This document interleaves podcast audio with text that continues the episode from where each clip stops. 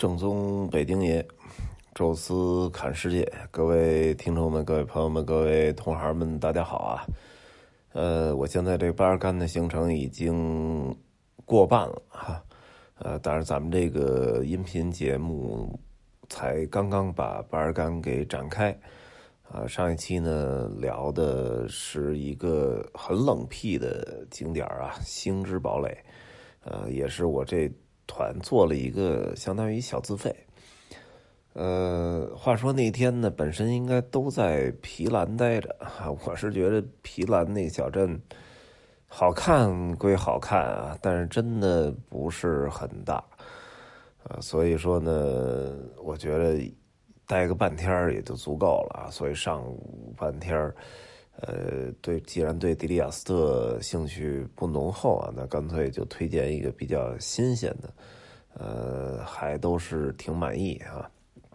我们那行程呢，跟五月份啊我播那个几乎差不多。呃，从皮兰走了之后就是布莱德湖，啊，这两个景点啊，布莱德湖我记得是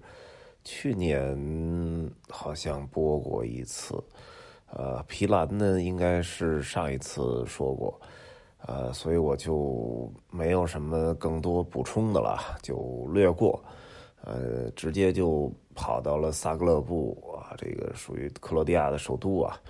呃，这个城市我记得上一期好像上一次说了一个这个米勒高坟场啊，就夜探米勒高坟场，跑着跑着步跑到那个坟墓那儿。呃，一看还挺有意思，就进去看了一圈呃，这一次呢，我觉得也不说什么主流的景点了吧。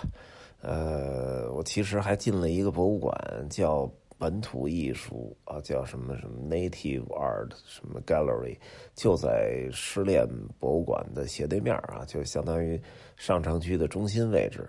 呃，不太大，一个一个小画廊，大概有这么四间屋子。呃，里边有些根本就不认识的艺术家画的，有一点像那个亨利·卢梭，呃，但是，我觉得没什么太多可聊的啊，就不多说了。呃，这次呢，说说什么呢？就是呃，在萨格勒布看到了很多的小偷，这个还是我觉得比较让我这两这这两年走克罗地亚让我觉得比较发愁的。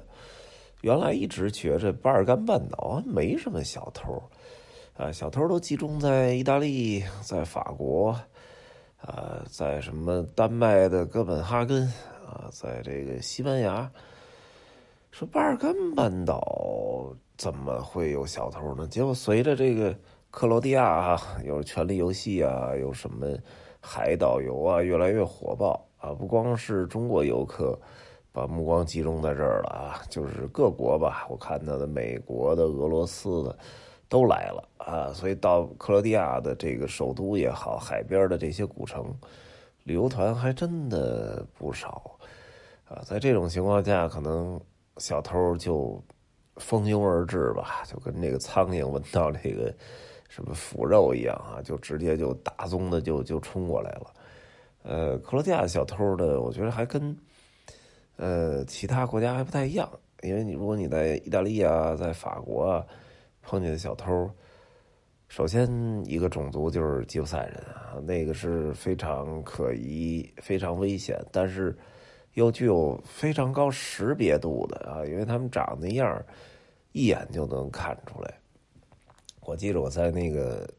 长音频啊，《宙斯的宫殿》那里边还。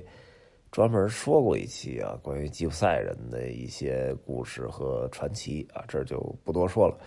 呃，再有就是北非人啊，因为北非跟南欧啊就隔着一个地中海，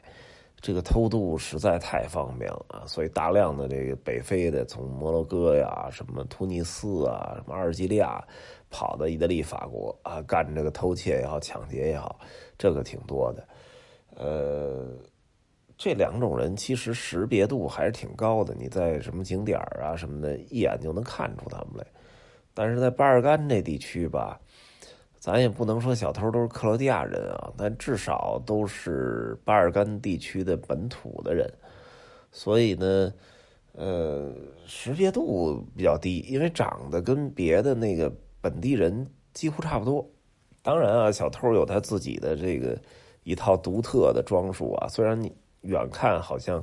看着跟游客似的啊，但第第一呢，就是都特别瘦，咱也不知道为什么这胖子不当小偷，是不是跑的比较快啊？第二个当然就是眼睛乱看啊，因为我经常跟游客说，我说在一个景点呃，只有三种人，只看游客不看景点啊。这三种人就是警察、小偷和导游。所以导你如果你看到这人老看你不看景点既不像导游也不像警察，那就是小偷。但是他们这个识别度不高啊，所以得手的几率还挺大。呃，我这一路看见好几个，甚至有一个中国团在路边报警啊，这个也亲眼目睹了，就是在路口一不留神就这个包就就偷了。呃，这一次呢，就是我在那个叫多拉克市场吧，就是我们俗称的萨格勒布的红伞市场啊，因为他那个市场其实就是卖水果，卖一点什么副食调味料。啊，还有一些小纪念品，啊，因为整个这个市场呢都打着红伞，呃，所以从一个远处一看，确实很好看啊。就可惜没有一个能够拍俯拍的这种视角啊，但是走在里面也觉得很好啊。但是那个市场其实是整个我觉得萨格勒布小偷最多的地儿。呃，从走进市场的时候就觉着门就把门那块就站着几个觉着不太对的人，所以就赶紧跟游客提示啊，这地儿一定得注意，抱着点自己包什么的。因为我上一次五月份的时候就有一对夫妻，呃，穿过那市场的时候，市场有一个洗手间，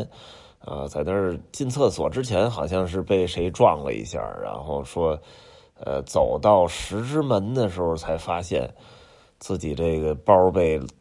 就是打开了啊，这拉锁被打开了，因为它是背着的包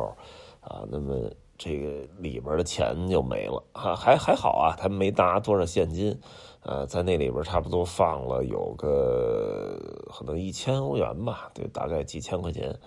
呃，但是非常非常危险的是，他的护照就在那钱旁边。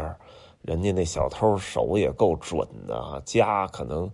一一手感不对，这是护照啊，直接把钱夹走，护照留下了，啊，这我觉得就算是不幸中的万幸吧，因为在巴尔干啊，你丢点钱，其实这是个损失，但是损失是可控的，呃，你丢哪怕丢手机，这损失其实都可控的，但是丢护照，这损失是不可控的。啊，因为欧洲的其他国家吧都是申根国，啊，那么你比如说你在巴黎玩啊，第一站你钱包就丢了，然后护照也丢了，没关系，你就别买东西了，呃，这个就跟着旅游团一路玩，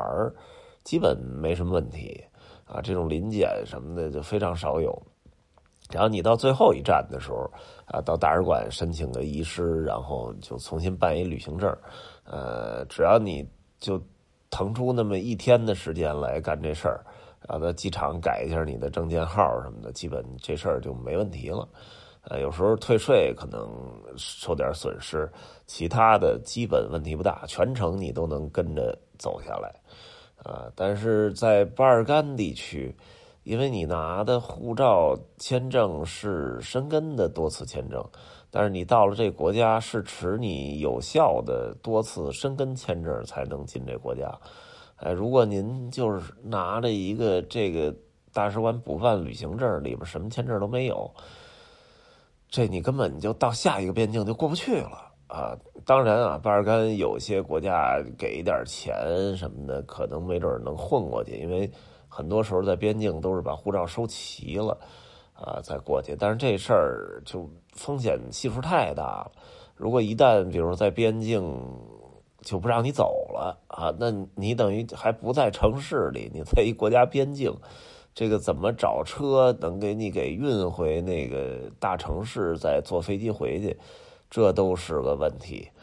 啊。所以说呢，呃，在巴尔干丢护照，如果你丢在哪国了，原则上您就只能去那国家的首都补办旅行证，然后直接从那国家首都改一张机票，就直接飞回国了，因为你没有有效证件能支持你再继续往下走，啊，所以也提醒啊，这个即将或者正在巴尔干旅游的朋友们啊，一定要留神小偷。呃，钱丢了都是小事儿，护照丢了是大问题啊！这个几乎就是不可以再继续前进了啊，就得买机票回家了。等于损失的不光是补办护照那点钱，而是呃您这个整个后边的行程以及再重新买的机票啊，这个都完全损失了啊！所以这个也是一问题。巴尔干导游好像也很少有统一帮客人保管护照的，因为。这风险系数也是实在太高了，这要丢个三十本、四十本，那导游赔的倾家荡产啊！所以呢，基本都是随着过关，随着赶紧发到游客手里啊。那也是游客也得多次的提醒吧，注意小偷啊，千万护照别丢了呃！但现在其他的国家还好吧？比如我现在走到的保加利亚啊，什么罗马尼亚啊，什么这个这个。马其顿，这这这些国家都还行，呃，但是就是克罗地亚，这是因为旅游比较泛滥啊，人比较多，杜布罗夫尼克啊什么的，呃，斯普利特啊，这地儿都发现过小偷，呃，所以您去克罗地亚旅游的时候啊，就一定甭管是自己自助游还是跟团啊，都一定留神，呃，他们这个技术也还真是不弱啊。这也是新锻炼出来的这个小偷界的新秀们哈。好了，这期呢就正好结合我呃上一团有这么一个被窃事件啊，再加上这次目睹的很多场的被偷，呃，给各位呢提个醒，在巴尔干的时候尤其要注意克罗地亚的小偷哈。这期呢就跟大家聊到这儿吧。咱们下期的就继续前进啊！下期跟大家聊聊炸弹儿哈。好了，感谢各位收听，咱们下期再聊。